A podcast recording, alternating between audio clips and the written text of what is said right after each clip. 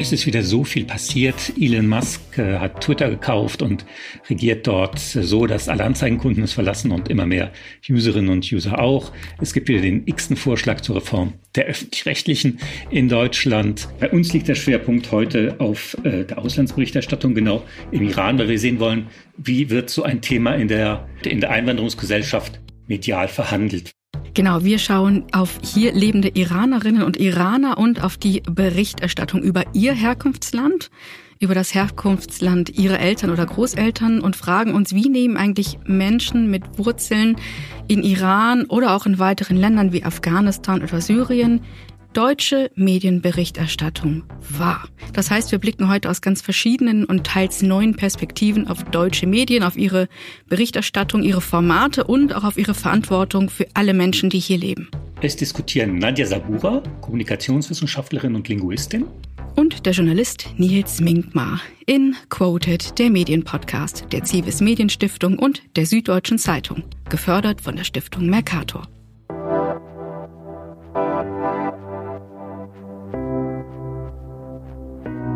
Ich muss sagen, dass mich kaum eine Geschichte äh, so berührt wie, wie diese äh, iranische äh, Revolution, die wir derzeit verfolgen. Das war schon in den vorigen Jahren so, immer wenn äh, da die Menschen äh, um Freiheit äh, gekämpft haben. Ich, das interessiert mich und involviert mich fast mehr als jede andere Auslandsnachricht, weil ähm, wir hatten schon ganz früh äh, iranische Mitschülerinnen und Mitschüler in der Klasse. Das ist ein Thema, was mich, ja, ich würde sagen, seit Kindheit an begleitet. Meine Eltern hatten natürlich auch iranische äh, Freunde, äh, die immer bei uns waren. Deswegen äh, dieses Thema, finde ich, ist ein ganz zentrales Thema unserer Gegenwart. Mhm. Ja, da zeigt sich ganz viel, ähm, nicht nur Geopolitik, sondern auch in der Verhandlung von Menschenrechten und äh, der Art und Weise, wie Menschen in Gesellschaften miteinander leben wollen. Seit fast zwei Monaten laufen da jetzt die Proteste im Iran, mal bezeichnet als Revolte und mal als Revolution ähm, feststeht, das sind ganz große und wirklich breite Bevölkerungsschichten, die landesweit auf die Straßen gehen, um ein Ende des Mullah-Regimes zu fordern. Und das wirklich trotz sehr brutaler Reaktion und der absolut äh, bestehenden Gefahr, inhaftiert zu werden, gefoltert zu werden und getötet zu werden. Ähm, und wir möchten uns eben heute bei Quoted damit auseinandersetzen, wie eigentlich deutsche Medien das spiegeln, wie darüber Bericht erstattet wird und wie das bei der iranischstämmigen Community in Deutschland eigentlich ankommt. Erstmal hat es ja die Kritik gegeben zu Beginn, dass äh, zu wenig berichtet wurde, dass es so ein bisschen schleppend angelaufen war. Ne? Das war immer so eine Sache, die man oft gehört hat und gut, jeder, der sich äh, dafür interessiert, konnte sich das aus Social Media so runterziehen. Aber es hatte eine ganze Weile gedauert. Äh, ist auch unheimlich schwer, glaube ich, für äh, für Medien da einen Zugang zu bekommen, den richtigen Ton zu finden und so. Es ist ein, es ist äh, ein wirklich so großes und umfassendes Thema, dass man natürlich da auch leicht Fehler machen kann. Mhm. Und es zieht sich ja auch wirklich schon viele Jahre und Jahrzehnte, wenn man sich mal mit der Geschichte Irans auseinandersetzt und auch mit den Verknüpfungen und der Verantwortung des Westens für Iran. Ja, es ist echt ein Drama. Also das, äh, unsere Verantwortung ist da. Ja, 1953 gab es den ersten Putsch von von Amerikanern und und und Briten mit so einem sehr merkwürdigen äh, äh, Geheimdienstagenten der Briten mit dem Namen Kermit, der den damaligen äh, demokratisch gewählten äh, Ministerpräsidenten Mossadegh stürzen ließ weil er eben äh, daran war, die Ölindustrie zu verstaatlichen und eben den, den privaten amerikanischen Firmen zu entziehen. Da begann das irgendwie. Dann haben sie diesen schrecklichen Schar installiert und äh, es ist äh, es ist ein Drama und man man wünscht sich so sehr, dass äh, dass den Menschen dort endlich äh, gelingt, äh, auch die Ideale der französischen Revolution dort zu verwirklichen. Hm, wahrscheinlich die Ideale der dann iranischen Revolution. Ähm, ich ähm, bin trotzdem irgendwie sehr ähm, interessiert daran, nochmals den Blick von Historie umzuschwenken darauf, wie das wirklich in Medien wahrgenommen und vor allen Dingen aber medial dargestellt wird. Wir haben gerade schon so ein bisschen drüber gesprochen. Es ist eher so, dass Iran punktuell ähm, dargestellt wurde, zumindest in den vergangenen Jahren und Jahrzehnten, ähm, dass da wirklich nicht eine kontinuierliche Berichterstattung in deutschen Medien sichtbar geworden ist. Und wir möchten jetzt unseren Gast begrüßen, ähm, die sich sehr, sehr gut mit Iran auskennt ähm, und die sehr viel gleichzeitig zu tun hat mit Menschen mit Einwanderungsgeschichte, die deutsche Medien konsumieren. Wir begrüßen herzlich zu Gast Isabel Schajani. Danke für die Einladung. Hallo. Hallo, guten Tag. Ich stelle Sie noch mal kurz vor. Sie sind Journalistin, Moderatorin beim ARD Weltspiegel, Grimme-Preisträgerin und als Leiterin verantwortlich für WDR for You. Das werden schon einige unserer Zuhörerinnen und Zuhörer kennen. Ich umreiße es noch mal schnell. Das ist ein Programmangebot des Westdeutschen Rundfunks in verschiedensten Sprachen, Deutsch, Persisch, Arabisch und neu auch Ukrainisch. Und es wird ausgespielt über Social Media und richtet sich vor allem an Menschen, die, ich zitiere, neu hier sind, auch an Menschen, die ihre Heimat verlassen mussten, an Geflüchtete vor allem aus Afghanistan, Syrien, Ukraine eben neu und auch Iran.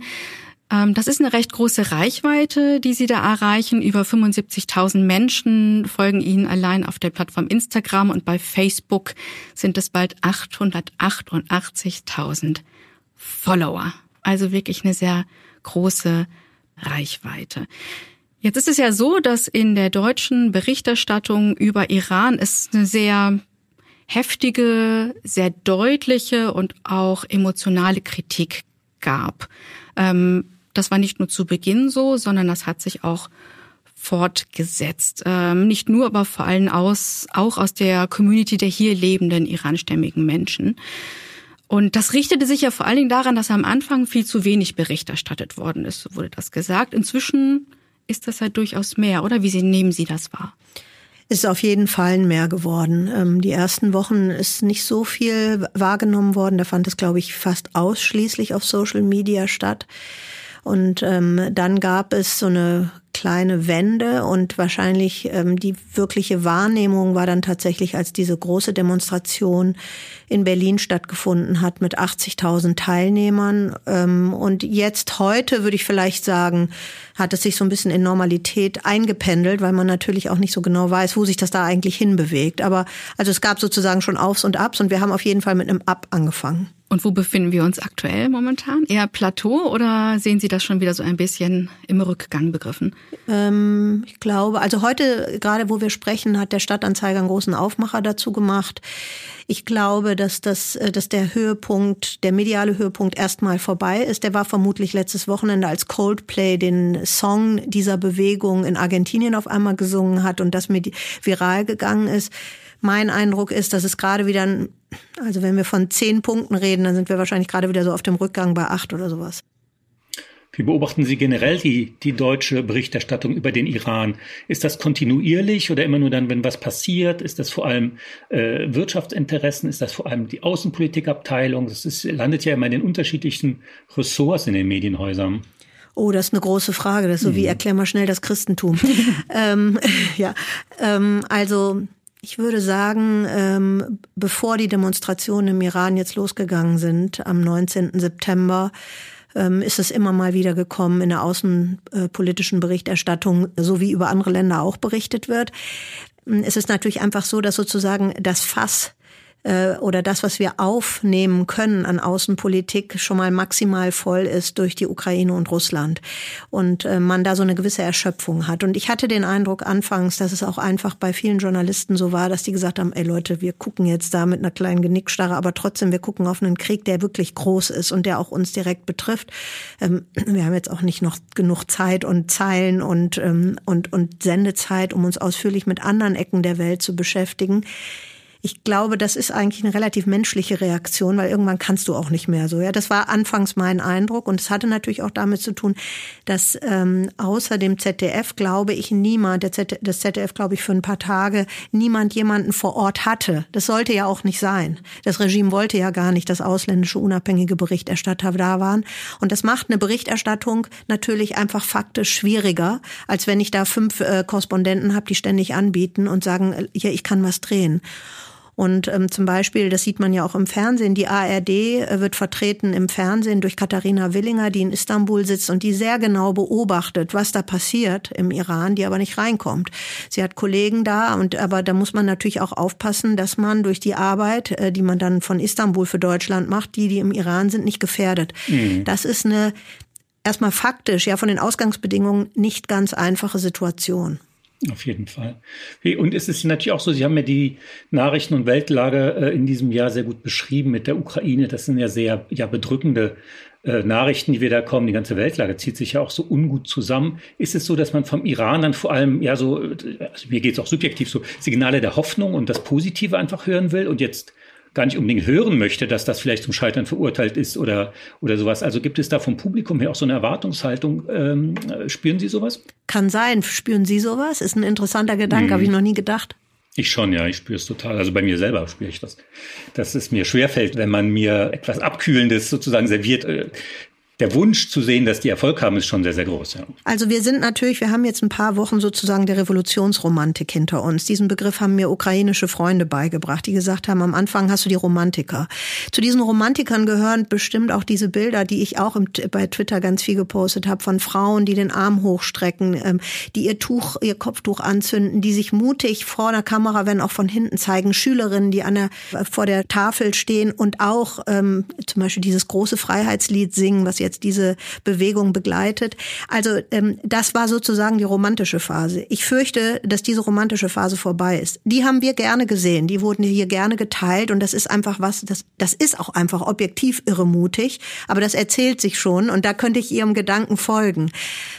Ähm, was jetzt kommt, jetzt kommt das bitterere Kapitel, weil jetzt schlägt das Regime zurück. Ähm, jetzt sieht man auch, dass natürlich bestimmte Demonstranten auch Gewalt anwenden und ähm, es werden unschönere Bilder. Es gibt Bilder in der Timeline ähm, oder bei Telegram zum Beispiel, wo man immer wieder diese Videos sehen kann, wo dann auf einmal Demonstranten auf Polizisten losgehen und zwar in einer solchen Form, dass der Polizist hinterher nur noch blutig im Auto liegt.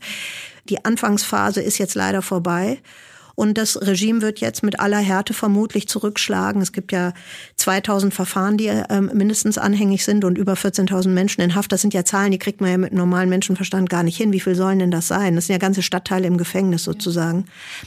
Aber während wir jetzt sprechen und wenn ihr fragt, wie ist denn die Entwicklung medial, dann hat das natürlich auch was damit zu tun, wie sie jetzt im Iran ist. Und ähm, diese romantische Phase, ich fürchte, sie ist jetzt erstmal, die haben wir erstmal hinter uns. Man hört ja öfter, dass äh, das auch ein gewisser Schutz ist, wenn, wenn berichtet wird über einzelne Fälle wie, wie Sportlerinnen, die das Kopftuch ab, äh, ablegen oder eben auch solche, solche Frauen auf der Straße. Äh, wo ist da die Grenze? Sie haben ja eben gesagt, man gefährdet natürlich auch durch Berichterstattung mitunter und manche schützt man auch. Wie, wie sehen Sie da die Linie? Ähm, also so wie wir hier sprechen, das ist ja für den Iran undenkbar. Und ähm, also es gibt einige, die, ähm, wenn sie diese kleinen Videoschnipsel, denn das ist ja das, was wir von der Wirklichkeit und von dieser Bewegung, von dieser revolutionären Bewegung mitkriegen, das sind ja immer kleine Handyschnipsel, die es sozusagen ins Ausland auf die Zuschauertribüne schaffen, ja. Und ähm, da sieht man schon, äh, dass einige die äh, Gesichter blurren. Also blurren heißt, dass man sie unkenntlich macht, um die Leute zu schützen.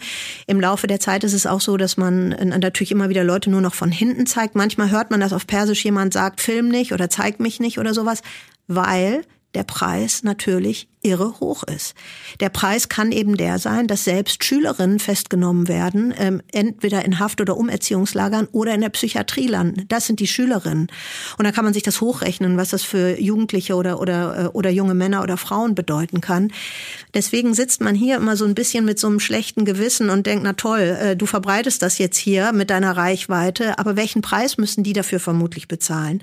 Wenn man dann mit den Leuten spricht, dann sagen die natürlich, wir wollen das. Ne? Dann ist immer, kommt dieser Satz, our voice. Ne?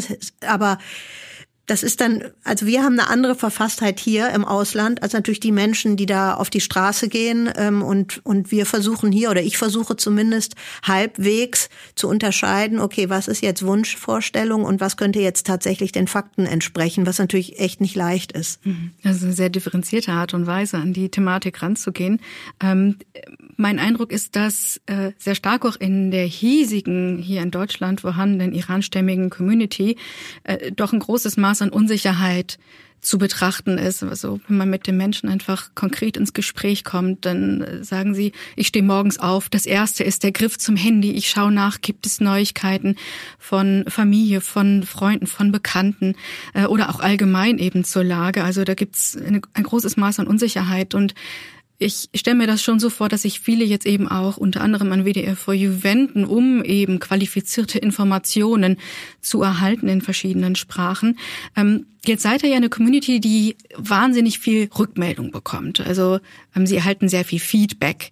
Ähm, dadurch, dass es auch wirklich via Social Media alles ausgespielt wird und auch sehr interaktiv äh, das Programm aufgestellt ist. Ähm, ich habe mich gefragt, wie nehmen jetzt konkret eigentlich äh, iranstämmige Menschen in Deutschland die Berichterstattung in deutschen Medien ähm, wahr? abgesehen von WDR for You? Also habt, haben Sie da eine Rückmeldung? Wird das jetzt nicht quantitativ, sondern qualitativ vom Inhalt gesehen gewertschätzt? Ähm, gibt es da Fragestellungen? Gibt es Kritik? Was erreicht Sie da? Ja, also ich wusste, dass das heute hier Thema ist und ich bin natürlich keine Medienwissenschaftlerin, sondern nur so eine flache Journalistin. Und ähm, wir haben dann einen Livestream dazu gemacht bei Instagram und haben genau diese Frage gestellt. Wie findet ihr die Berichterstattung hier in Deutschland? Erstmal haben etliche überhaupt nicht über Fernsehen oder Zeitung über Radio gesprochen. Das spielte überhaupt keine Rolle. Nix, zero, niente, sondern es war nur Social Media. Dann war das zwei Tage nach dieser Großdemonstration in Berlin, wo nur zur Erinnerung 80.000 Iranerinnen und Iraner und Deutsche Deutsche demonstriert haben ähm, und, und Forderungen gestellt haben. Und das war so ziemlich das Größte, glaube ich, was hier in Europa auf der Ebene passiert ist. Ähm, und da gab es tatsächlich sehr dezidierte Kritik. Also eine Userin sagte zum Beispiel, ich habe mein komplettes Vertrauen in die deutschen Medien verloren. Ich habe gesehen, es gab nur eine deutsche Tageszeitung, die Welt, die das auf dem Titelblatt hatte. Ansonsten hat so gut wie gar nichts stattgefunden, hat überhaupt keine Berichterstattung stattgefunden. Sie hat gesagt, ich habe es in der Tagesschau gesehen, aber nur ganz kurz. Die war regelrecht, kann man sagen, ähm, erschüttert. Und das war jemand, die war, das war eine studierte, kluge Frau, die in beiden Sprachen komplett perfekt sprach und die natürlich genau auch wusste, was sozusagen auf iranischer Seite ist. Und dann hat sie etwas gesagt, das hat mich natürlich getroffen. Sie hat dann gesagt, ihr berichtet immer alle nur, also ihr deutschen Medien, als ging es da nur ums Kopftuch oder irgendeine so kurdische Freiheitsbewegung. Ihr habt überhaupt nicht gefragt bei der Demonstration. Ihr habt nicht mal gefragt, was fordert ihr, geschweige denn, da war dieser sehr bekannte Aktivist, ähm, Zahnarzt aus Kanada, Hamid Ismailion, ihr habt noch nicht mal gefragt, was hat er denn geredet? Und, ähm, und dann habe ich gedacht, oh Mann, da hat sie aber recht. Und das so in die Richtung, ich habe auch nochmal die Kommentare jetzt gelesen, die gehen sehr in diese Richtung. So, dann hat man natürlich auf der anderen Seite die Wahrnehmung, ihr seht uns gar nicht. Gut, das kann man natürlich ein bisschen relativieren und sagen, Leute, ihr seid auch nicht das einzige Land auf der Welt, aber ich sag mal, die Dimension und wenn man sich anguckt, was für eine geopolitische Bedeutung dieses Land hat, gemessen daran war es echt schleppend bis verzögert. Ich glaube, das hat sich jetzt langsam so ein bisschen wieder ausgependelt, aber ich kann die Enttäuschung verstehen. Ähm, und bei uns ist es so, also bei WDR 4U, was wir gemacht haben, wir haben ehrlich gesagt immer nur gefragt, wie geht's euch eigentlich? Weil wir wissen mittlerweile, dass Leute, die in der Diaspora sind, ey, die laufen hier rum mit einem schlechten Gewissen und einerseits mit einer irren Hoffnung, hoffentlich kann ich bald zurück, und andererseits mit einer irren Sorge, was kommt, wenn das Ding scheitert, dass die alle total angefasst sind. Also dann sagen die Leute, ich habe, ich bin gerade in der Ausbildung, ich habe sie abgebrochen. Gestern Abend ähm, war das auch das Gleiche. Da sagte jemand, er ist seit 50 Tagen nicht mehr arbeitsfähig. Dann hat der Chef gefragt, warum denn nicht? Und dann anfangs hat er es nicht verstanden, jetzt hat er es verstanden. So. Und wir versuchen einfach nur sozusagen die Gefühligkeit von den Leuten abzuholen und zu sagen, wie geht's euch? Und dann hört man von dem anderen, da ist es so ähnlich. Das ist wahrscheinlich nicht sehr viel, aber in der Diaspora kann man ja auch nicht so viel machen. Und, ähm, und das ist das, was wir sozusagen, das haben wir auch ähm, nach dem Fall von Kabul letzten Sommer mit den Afghanen gemacht, dass wir einfach gesagt haben, erzählt uns einfach, was los ist, was geht euch durch den Kopf, was beschäftigt euch und so. Und das ist das, was wir jetzt im Moment vor allen Dingen machen. Was geht euch durch den Kopf? Ähm, Ihr habt ja eine recht große Community und äh, die besteht eben nicht nur aus iranstämmigen Menschen. Jetzt interessiert mich, wie eigentlich Menschen aus anderen Ländern, die auch ihre Heimat verlassen mussten, Beispiel eben Afghanistan oder Syrien, wie die eigentlich gerade auf diese Berichterstattung über Iran sprechen ähm, empfindliches Thema. Äh, Afghanen, Iraner sprechen ja größtenteils die gleiche Sprache, da die Farsi. Und ähm, da war es zum Beispiel so am Anfang, dass die Afghanen dann auf einmal auch mitgerufen haben, aber den äh, versucht haben, diesen das mediale Interesse ein bisschen nach Afghanistan umzulenken, weil zur gleichen Zeit da natürlich das gleiche Unrecht immer noch stattfindet. Die sind aber erstaunlich still. Ähm, ich habe auch mit Afghanen darüber gesprochen. Es gibt ja im Iran eine große afghanische Minderheit, die mit Verlaub behandelt wird wie also gegen alle Regeln der Kunst und jede Menschenrechte. Und ähm, und die sind eher still, weil sie sagen, egal wie es ausgeht, wir werden sowieso die Verlierer sein am Ende. Also die sind so schwach, ähm, Also Sie beobachten das sehr genau und wir müssen immer aufpassen, dass wir nicht zu viel iranische Berichterstattung machen, äh, weil es ja immer so ein bisschen ähm, dieses Stärke-Schwäche-Verhältnis zwischen Iranern und Afghanen gibt, äh, dass den Iranern vorgeworfen wird, ähm, ihr seid so die Arroganten und äh, die, die, die mehr wahrgenommen werden und wir sind sozusagen die Verlierer. Da muss man ein bisschen aufpassen, dass man da nicht das Gleichgewicht verliert, was wir vielleicht gerade verloren haben, aber müssen wir mhm. auf jeden Fall wieder hinkommen.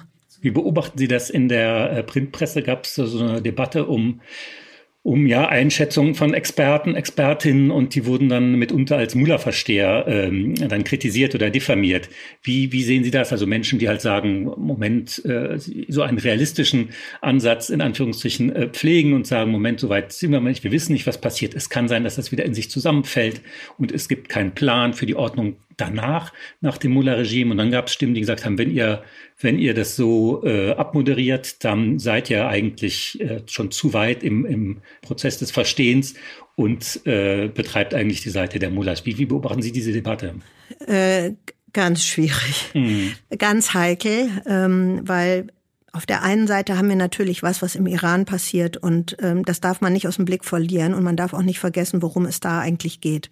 Gleichzeitig findet hier sozusagen eine Polarisierung innerhalb der medialen Öffentlichkeit statt, die sehr schwierig ist. Ähm, da gibt es sozusagen ein Gut und ein Böse und das Böse ist selbstverständlich, wenn man zu nah am Mullah-Regime dran ist und das Gut ist, wenn du auf der Seite der Demonstranten bist. Und das ist eine zum Teil sehr emotionalisierte Debatte, ähm, die aber dazu führt, äh, dass die eine Seite sozusagen auf der Seite der Freiheitskämpfer ist und die andere ähm, wird nicht so, also wird sehr, wird sehr in eine Ecke gestellt und man tut gut daran, sozusagen weder auf der einen noch auf der anderen Seite zu stehen. Und das ist echt äh, schwierig, weil es so polarisiert ist und weil da so viel Wut im Raum ist. Und äh, dann gibt es ja, es gibt jetzt gerade einen Artikel in der FAZ, ähm, da schreibt Rainer Herrmann, dass es vor allen Dingen iranischstämmige Journalisten beim öffentlich-rechtlichen sind, äh, die dafür sorgen, äh, dass da eben Leute in eine Ecke gestellt werden.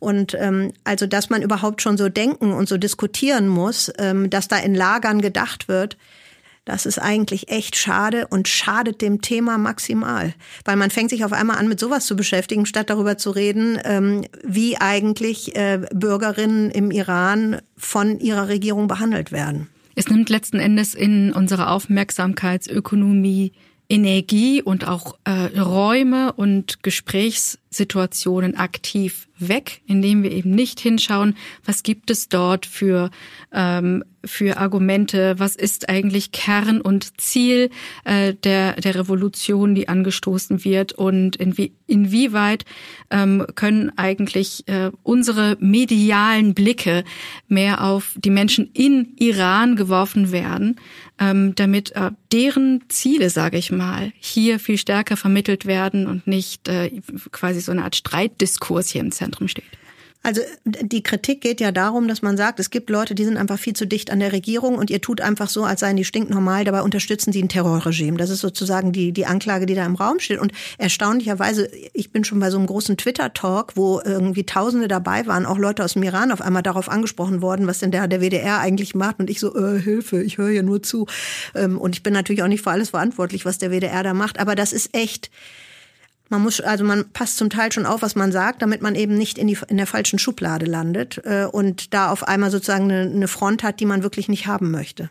Das heißt, ähm, wenn ich das, hm? wenn ich das richtig verstehe, ein Aufruf letzten Endes, sich äh, wirklich dem Land zuzuwenden und den Fakten dort zuzuwenden und sich vor allen Dingen auch die Historie noch mal genauer anzuschauen, damit man ein stärkeres Verständnis äh, dafür hat, was eigentlich dort passiert. Ähm, und ich habe mich gefragt, inwieweit man das auch stärker nochmals verankern kann mit wirklich so einem historischen Bogen, ne, indem man schaut, ähm, wir ähm, haben eben eine gewisse Mitverantwortung, Deutschland, aber auch allgemein der Westen, für die Situation, in der Iran sich befindet und wie können wir das eigentlich medial besser darstellen, ähm, zum Beispiel unter Zuhilfenahme von Archiven, ähm, mit sozusagen Themenhubs, also mit verschiedenen Dossiers in den verschiedenen Medienformaten, ähm, um nochmal viel deutlicher das Verständnis dafür herauszuheben, woher stammt eigentlich das, was dort jetzt gerade passiert? Worauf fußt das und wo könnte es gegebenenfalls hinführen? Also zu dieser, ähm, zu dem Punkt der Kritik bei dieser polarisierten Diskussion von Journalisten. Ähm, gibt es sozusagen zwei Pole hier in Deutschland. Und da ist tatsächlich auch was Historisches dabei. Schon seit Genscher äh, hat, hat die Bundesregierung immer einen Kurs, das nannte sich damals kritischer Dialog, äh, mit dem Iran verfolgt. Andere Länder haben einen teils äh, robusteren oder deutlich abgrenzenderen Kurs gewählt. Und ich glaube, das ist so der Vorwurf, der weiter im Raum steht, dass man da eigentlich noch mit bestimmten liberaleren Kreisen im Regime aber Kontakt hat.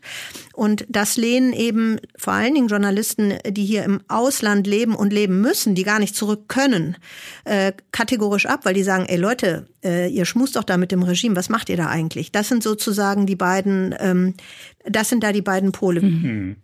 Ein demokratischer Iran würde alles ändern. Es wäre echt, die Welt wäre ein besserer Ort. Es hat Ausstrahlung in den Libanon, es hat Ausstrahlung zu Israel und zu den vielen Menschen, deren Familie aus dem Iran kommt, die das Land kennen, die hier in Deutschland sind. Es wäre wirklich ein Segen für die Menschheit. Das andere Problem, was wir haben, ist, je mehr der Westen, Europa, die Bundesrepublik sich da einmischt, desto schlechter, weil die Erfahrungen, äh, Nadja Sabur hat ja daran erinnert, sind ja nicht die besten, wenn wir da, wenn wir da Regimes unterstützen. Das ist ja Mittlerer Osten-Politik schon seit vielen, vielen Jahrzehnten gewesen, dass wir die einen unterstützen, um die anderen klein zu halten und so weiter. Das ist einfach so kontaminiert, dieses Engagement. Das ist auch schwierig. Und ähm, das, was man dann hört äh, von Iranerinnen und Iranern, ist auch echt ungefähr genauso gegensätzlich. Die einen, die sagen, ja, ihr müsst von außen Druck ausüben und die anderen, die sagen, ey, Leute, das ist unsere Angelegenheit. Mhm. Also da, da, da hört man sozusagen beides, aber es gibt viele Stimmen, ehrlich gesagt vorzugsweise hier im Ausland, die sagen, ähm, es muss Druck geben, äh, damit dieser ausländische Druck sich dann wieder in der Regierung bemerkbar macht. Und man muss natürlich wirklich sagen, das habe ich anfangs auch unterschätzt, das, was von hier kommt und was hier vor allen Dingen im Netz gepostet wird, das kommt im Iran an. Also wenn es hier diese großen Demonstrationen gibt, äh, also da ist natürlich das Ansinnen der Menschen, die das hier machen, dass man denen äh, im Iran, auf deren Seite man steht, dass man denen sozusagen Zuversicht zusprechen will, das kommt eins zu eins an. Und, ähm, und das ist natürlich das, was das Regime auch gerne nicht hätte äh, oder gerne äh, anders haben möchte. Die möchten natürlich, ähm, dass weder ähm, im Iran da weiter zu Protesten aufgerufen wird, noch von außen ähm, da ständig zu angestachelt wird. Und da komme ich noch zu einem interessanten Punkt, bilde ich mir jetzt mal ein, dass er interessant ist jedenfalls.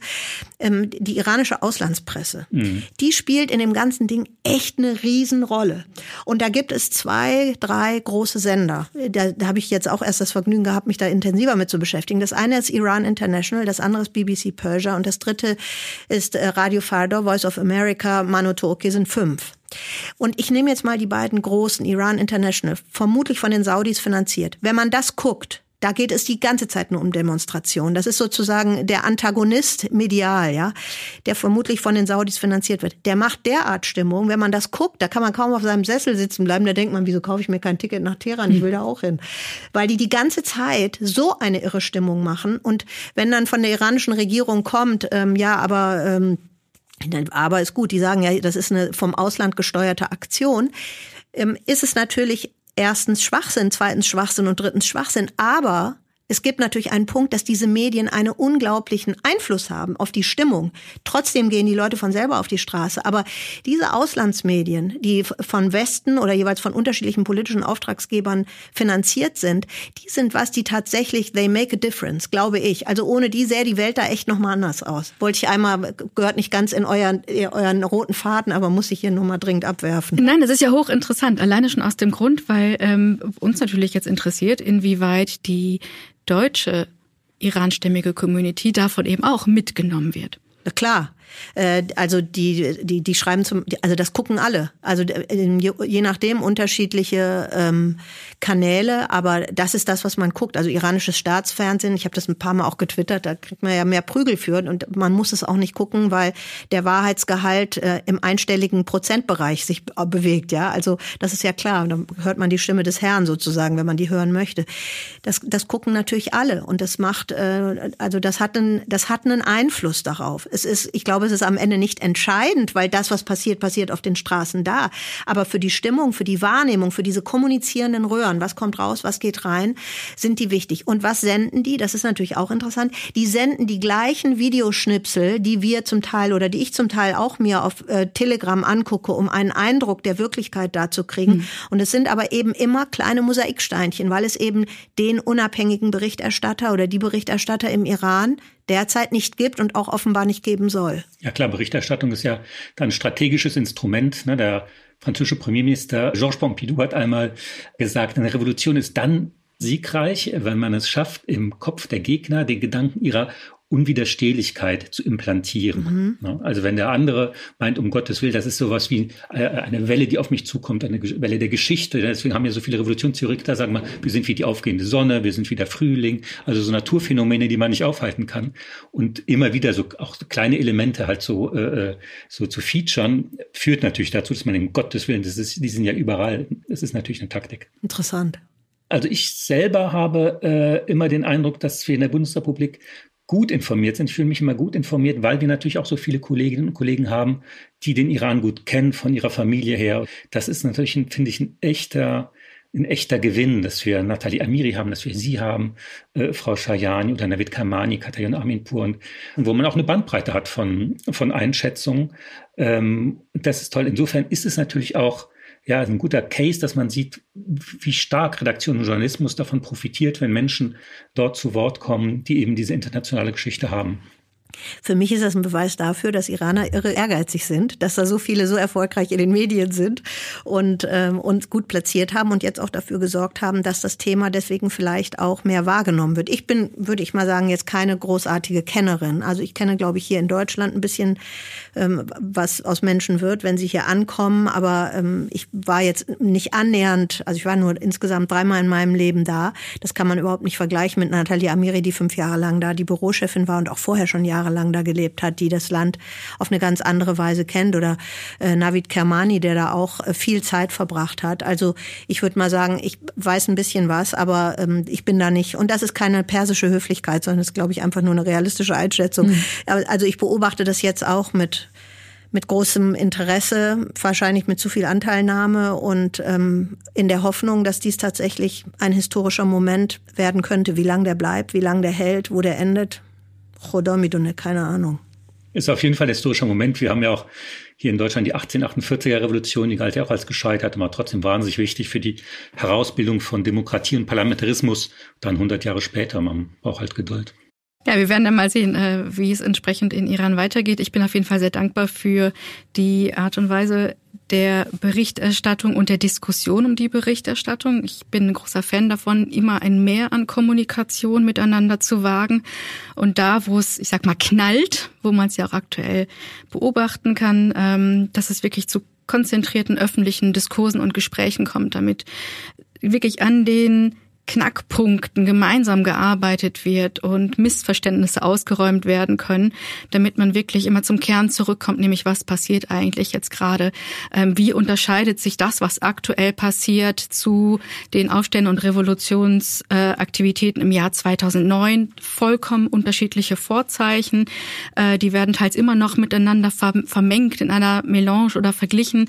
Ähm, ich denke, es ist ganz wichtig, hier nochmal auf die jungen Menschen zu gucken und die Menschen, Menschen, die dort ähm, wirklich von sich aus ähm, etwas versuchen zu schaffen, einen Wandel ähm, und das alles angeführt von Frauen, von Mädchen in breiter, in breitem Zusammenschluss. Ne? Man hört das ja jetzt auch in deutschen Medien immer wieder, dass sich so viele große Bevölkerungsschichten solidarisieren, äh, dass Männer mitmachen, dass ähm, prominente Sportler und Sportlerinnen mit dabei sind.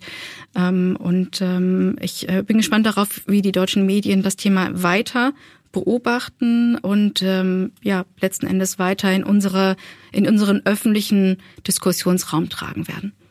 Wir danken für all die wertvollen Einblicke ganz herzlich Isabel Schajani, die heute hier bei uns war, Leiterin von WDR for You, Journalistin und äh, Kennerin des Iran. Vielen Dank für das Gespräch. Danke für die interessanten Gedanken und diesen Gedanken mit der Unwiderstehlichkeit werde ich jetzt natürlich gleich mitnehmen und drüber grübeln. Danke für das Gespräch und die Einladung. Gerne. Das war wieder viel zum Reflektieren und äh, zum Nachdenken, zum selberdenken. Ja, und wir sehen uns wieder in 14 Tagen. Ganz genau, in Quoted, der Medienpodcast, eine Kooperation der Zivis Medienstiftung für Integration und kulturelle Vielfalt in Europa und der Süddeutschen Zeitung, gefördert von der Stiftung Mercator. Wer weiß, was bis dahin wieder passiert ist.